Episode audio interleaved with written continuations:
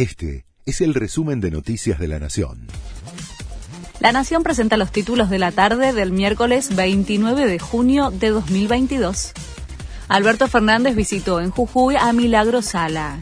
El presidente estuvo con la líder de la Tupac Amaru, que está internada con custodia policial ya que tiene prisión domiciliaria.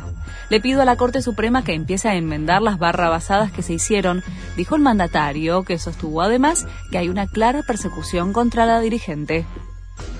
El gobernador de Jujuy cuestionó al presidente por Milagro Sala.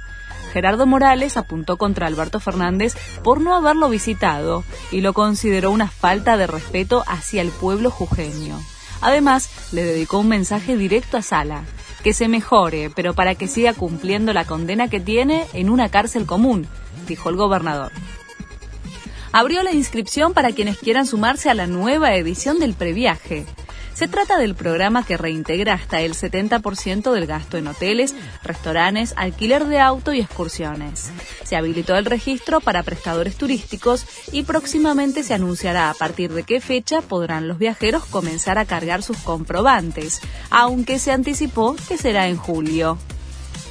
Por primera vez, una aerolínea ofrecerá camas para los pasajeros de clase económica.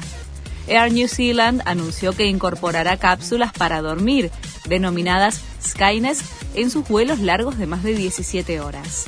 Se eliminarán cinco asientos para instalar las camas que tendrán un costo extra y se reservarán con turnos de cuatro horas. Se abre una nueva venta de entradas para el Mundial. La FIFA anunció que el martes 5 de julio y hasta el 5 de agosto será la venta de tickets para Qatar y la primera con los 32 participantes confirmados. Se podrá adquirir un máximo de 6 entradas por partido y un total de 60 para toda la competición. Al menos de 5 meses del inicio del torneo ya se vendieron 1.800.000 entradas. Este fue el resumen de Noticias de la Nación.